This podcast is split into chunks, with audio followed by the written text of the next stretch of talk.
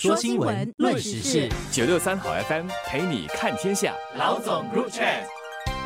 你好，我是罗文燕，华文媒体集团营运总编辑。你好，我是吴欣迪，联合早报总编辑。上星期六下午，各大新闻网站和社交媒体纷纷发出新展银行数码银行服务中断的消息。后来发现，不只是数码银行服务，连线下银行服务也受了影响。被影响的也不仅是新展银行，还有花旗银行的客户。原来这两家银行所使用的数据中心出现了问题，导致服务中断。星期六下午是国人出门逛街、买东西、消费，或是在处理个人财务事项的时候。在这段交易巅峰时间，新展银行的客户无法使用信用卡、转账卡、手机应用，甚至连现款都提不了，对他们造成的不便可想而知。新展银行包括储蓄银行，是本地最大的银行，客户人数最多。在一排各家银行提款机都有的地方看到有人龙的话，一般上就是新展或储蓄银行的提款机。可见他的客户人数之多，提不了现金，刷不了卡，对他们有造成多大的不便。花旗银行客户的人数比较少，所以虽然他的银行服务也受到影响，却是迟了几个小时才被爆出来。而花旗银行是手机应用和网上银行无法使用，线下提款和信用卡支付服务不受影响，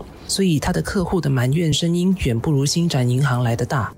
银行服务中断不像地铁服务中断那样，它不会造成地铁站人潮汹涌的场面。所以，社交媒体上虽然有不少人在传银行服务中断的消息，但因为没有照片，所以视觉上呢不会让人感到那么的震撼，也就因此可能给人一种错觉，以为说银行服务中断没有地铁服务中断那么的严重，给我们的生活带来那么的不方便。但事实未必如此。数码银行服务包括支付、转账等等，现在已经是我们生活中不可或缺的一部分了。它就像地铁服务对于我们日常的通勤一样，其实是非常重要的。它影响的人其实未必会比地铁服务中断所影响到的人来的少。以我们一家来说吧，我女儿昨晚和朋友出去吃晚餐，七点了，但是服务还没恢复。她又是那种已经习惯不带现金在身上的人，还好当时同行的人身上有现金，她才不会面对说买的东西没有办法付钱的这个尴尬。据他说，小贩也在跟他诉苦，因为支付的问题，他的人龙比平时长了许多。因为有些人在付账的时候试了又试，一直不成功，当然就耽误了小贩的生意了。我自己也是在昨晚发现车里的现金卡没钱的时候，临时要去充值，却因为银行服务中断，没有办法充值。还好我们吃晚餐的地方离家不远。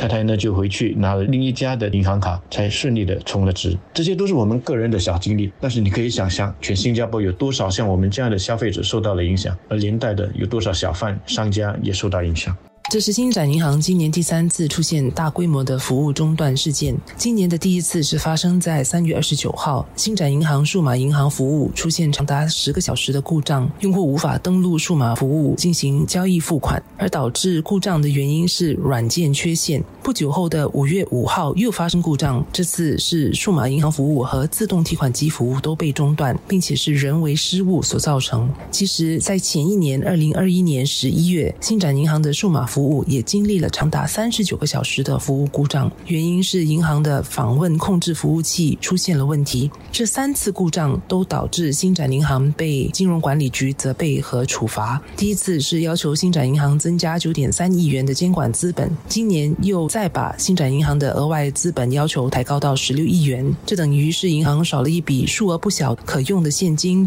但刚才所提到的这三起故障都是新展内部系统或人员所导致的。故障，新展理应被罚。不过上星期六的事故，则是因为供应商的数据中心问题所导致。我想，新展银行这次是否也得肩负全部或任何责任呢？一个说法是，供应商的数据中心出问题，不是新展银行控制范围内的，他为什么要肩负责任？但对于受影响的客户而言，客户会想的是，我是把钱交给了新展银行，出了问题，我只管找新展银行。对于客户而言，新展是必须负起全部责任，因为他控制不了他是找哪家供应。供应商来储存和处理客户的数据，因此，我想，即便技术故障是由新展银行和花旗银行的供应商所导致，他们还是逃不了得肩负至少部分的责任，之后再由他们再另外去找供应商来算账和索赔。作为银行客户呢，我是跟新展银行建立了关系。那么他去选了谁来做他的服务供应商，那是他家的事。对我来说，银行服务中断造成的不便，就是银行应该向我来负责。至于服务商他应该负什么责任，这是银行他自己应该去追究的，甚至去索赔的。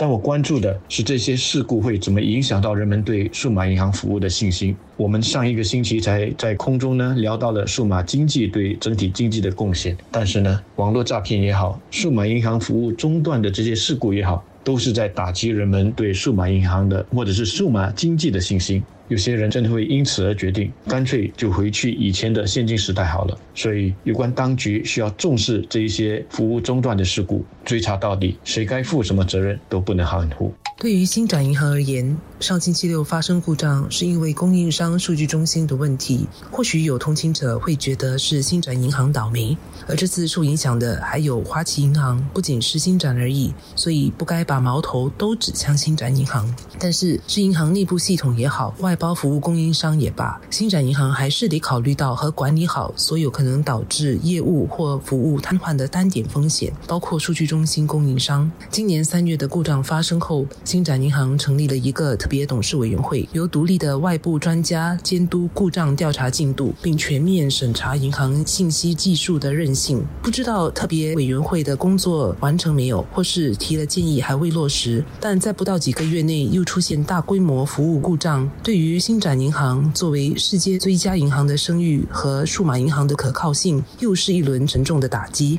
对于一般民众而言，这一次的故障也再次提醒了我们：数码化为我们的生活带来了许多便利，但我们自己也要管理好依靠数码服务的风险。不是说要因此而避开或减少使用数码银行服务，而是应当多元化，不要把所有的资金资产都放在一家金融机构。至少当一家银行的数码银行服务发生故障时，我们还有另外一家银行的可以用。的确，经过了昨晚的经历，我重新思考了我好几年前所做的一个决定。当年呢，我为了省事，为了方便，我关闭了好几家银行的户头，取消了好些信用卡，只在一家银行。我当时的考虑就纯粹的只是为了管理上的方便。但是看到最近一起又一起的网络诈骗，以及昨晚的事故，我觉得我当年的这个决定过时了，已经不符合现在最新的情况了。我真的不能够把我所有的钱放在一家银行。万一户头被不法之徒入侵了之后，我就什么都没有了。同时，我也不能够只有一家银行的提款卡，否则同样的，它的服务中断了之后，我就什么也不能做。这就是现在所流行的所谓的 “just in case” 的一种心态，不怕一万，只怕万一。我们个人需要有替代方案，企业、国家也都要有替代方案。凡事呢都不能够只靠一个单一的来源、单一的解决方案。但是我们也知道，替代方案意味着成本的提高，甚至会给我们带来不方便。但我想这是一种新常态，我们需要接受，也需要习惯这样的一种新的现实。